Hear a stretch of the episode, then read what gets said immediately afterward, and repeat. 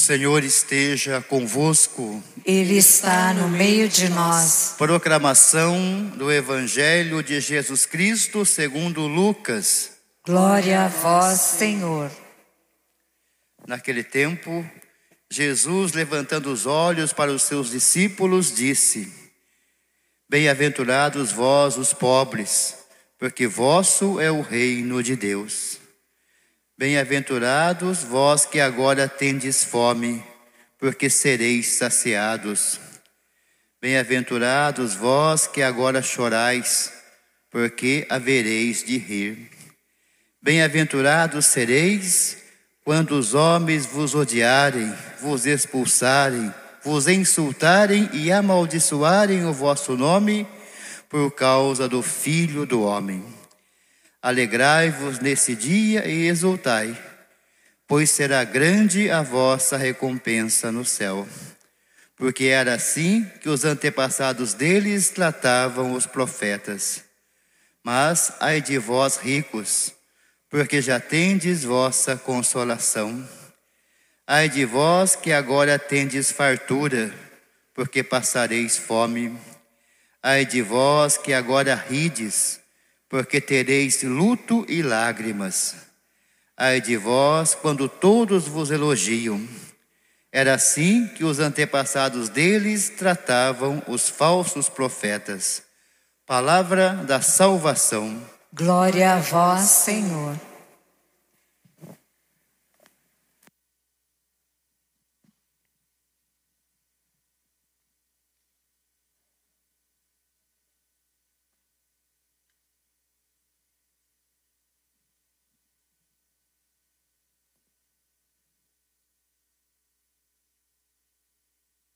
Queridos irmãos e irmãs, a liturgia hoje nos convida de maneira especial, né? Continuando a liturgia de ontem, onde Jesus tinha descido da montanha, né? Tinha subido da montanha primeiro para rezar e escolheu os apóstolos. Descendo da montanha, ele faz então o que nós vimos hoje, o sermão da planície de Lucas, as bem-aventuranças. Diferente de Mateus, né, que sobe a montanha, que significa, né, subir a montanha, levar o povo até Deus. Leva o povo para a montanha e faz o sermão da montanha. Aqui Lucas é diferente. Ele Jesus desce da montanha, traz Deus até o povo. E o sermão da planície, a bem-aventurança da planície, ela é bem diferente, né? Um pouco diferente da, do sermão da montanha, né, das oito bem-aventuranças de Mateus. Aqui são só quatro. Né, em Mateus, Jesus nos fala sobre a santificação. Aqui, ele dá uma resposta aos seus discípulos, os apóstolos também, que ele já tinha chamado, e uma missão, um direcionamento, um plano de vida uma conduta de uma vida. Então, essas bem-aventuranças é uma conduta de uma vida. E Jesus nos convida então a entender, a compreender isso.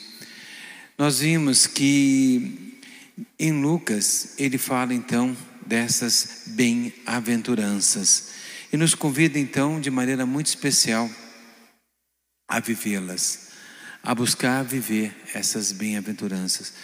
Nós vimos que a primeira coisa que fala, a primeira bem-aventurança, ele fala aos pobres. Jesus ali, ele está falando a uma multidão muito grande. Ele fala aos apóstolos, aos discípulos e também àquela multidão. E no meio daquela multidão havia muita gente.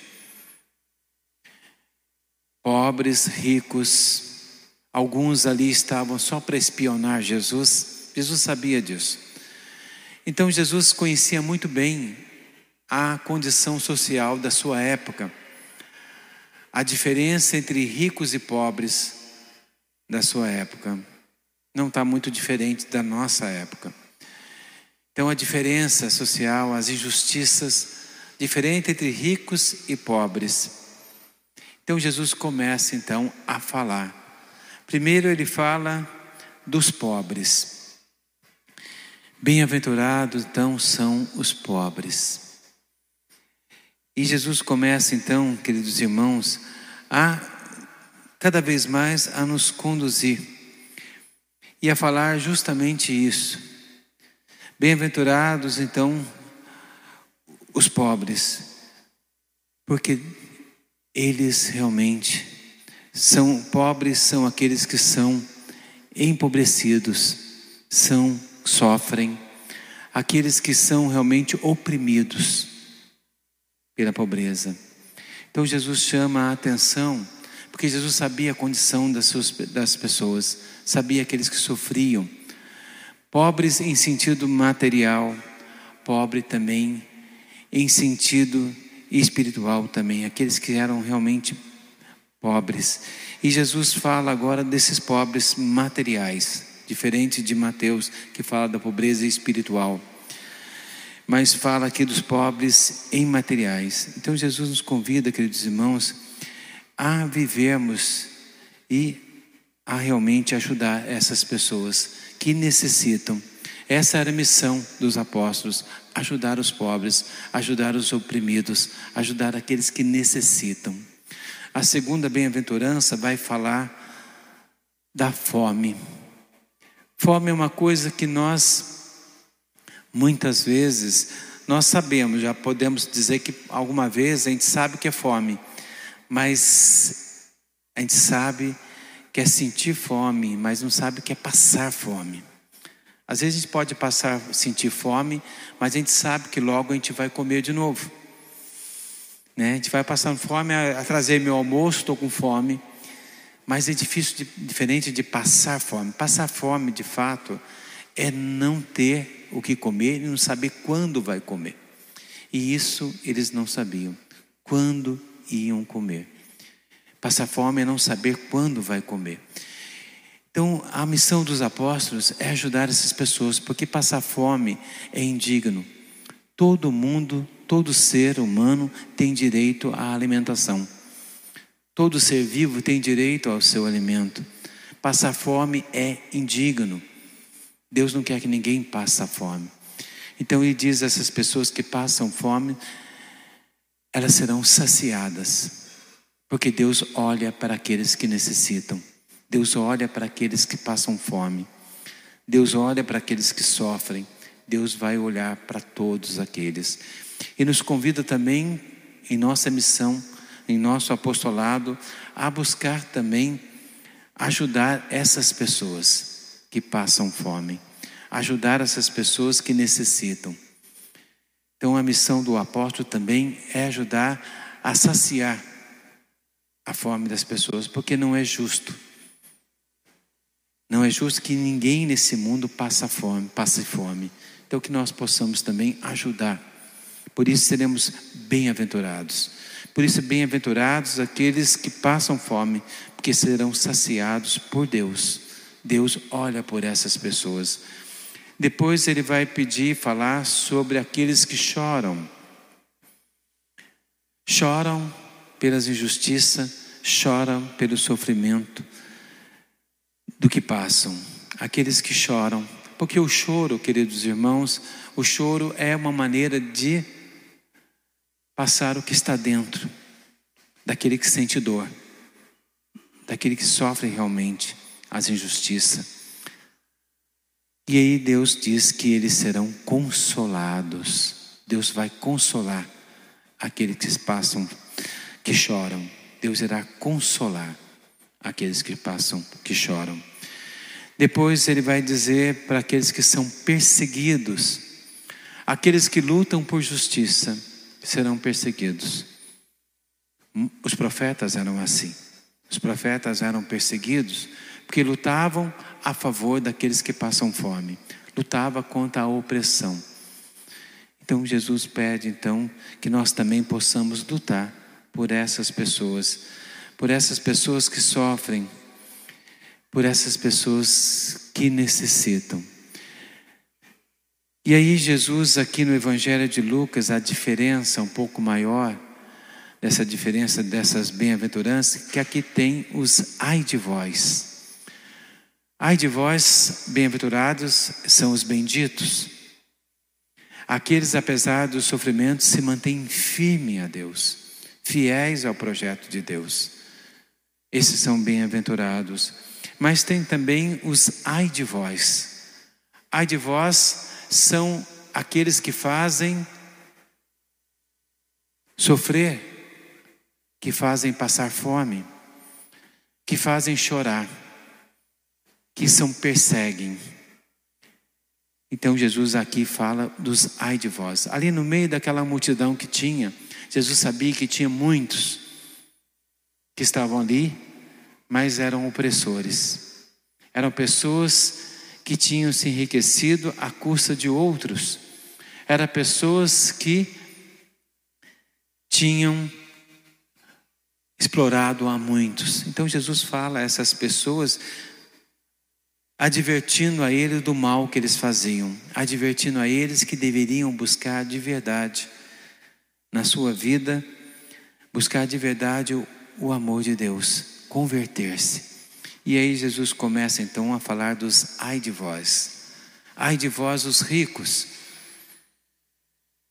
porque vocês vão conhecer a pobreza vocês vão conhecer a dificuldade. Então Jesus adverte aqueles que exploram o outro, aqueles que usam o outro para ficarem ricos. Depois ele vai falar daqueles que são saciados, aquele que tem comida em abundância e perde comida à sua mesa, mas eles não partilham, não ajudam quem passa fome, não compartilham daquele que tem daquela abundância que tem. Eles um dia irão conhecer a fome, irão conhecer realmente o sofrimento da fome. E aí Jesus fala também daqueles que riem. Rir não é pecado, né? Mas daqueles que riem da desgraça do outro, aqueles que exploram, que zombam daqueles que sofrem. E aí Jesus fala para essas pessoas: vocês também vão conhecer um dia o sofrimento. Um dia vocês irão conhecer o choro de perder alguém de maneira tão injusta, de sofrer a dor. Eles serão consolados, mas vocês não. Então Jesus adverte essas pessoas também. E depois, por último, aqueles que são que perseguem aqueles que perseguem e oprimem as pessoas. Porque é assim que fazia então com os profetas. Porque se vocês começam a buscar o elogio, o elogio é algo vazio. Vocês começam a buscar um lugar que não é dado para você por merecimento, só por um cargo, só por alguma coisa externa, mas não por merecimento. Vai chegar o dia que vai ser dado àqueles que merecem de fato. E aí você irá sofrer. Então Jesus nos convida, queridos irmãos, a buscar então essa misericórdia. Jesus nos convida a buscar esse amor cada vez mais. E através dessas bem-aventurança que nós possamos buscar a justiça, o amor e a paz. Que nós possamos em nossa vida como cristão, como apóstolo, como a gente falou ontem, nós somos apóstolos, também somos chamados ao apostolado, lutar pela justiça, lutar para que outros tenham também o que comer, lutar para que outros não chorem, consolar, lutar também para que outros também possam de fato não ser perseguido, que seja feita justiça a todos.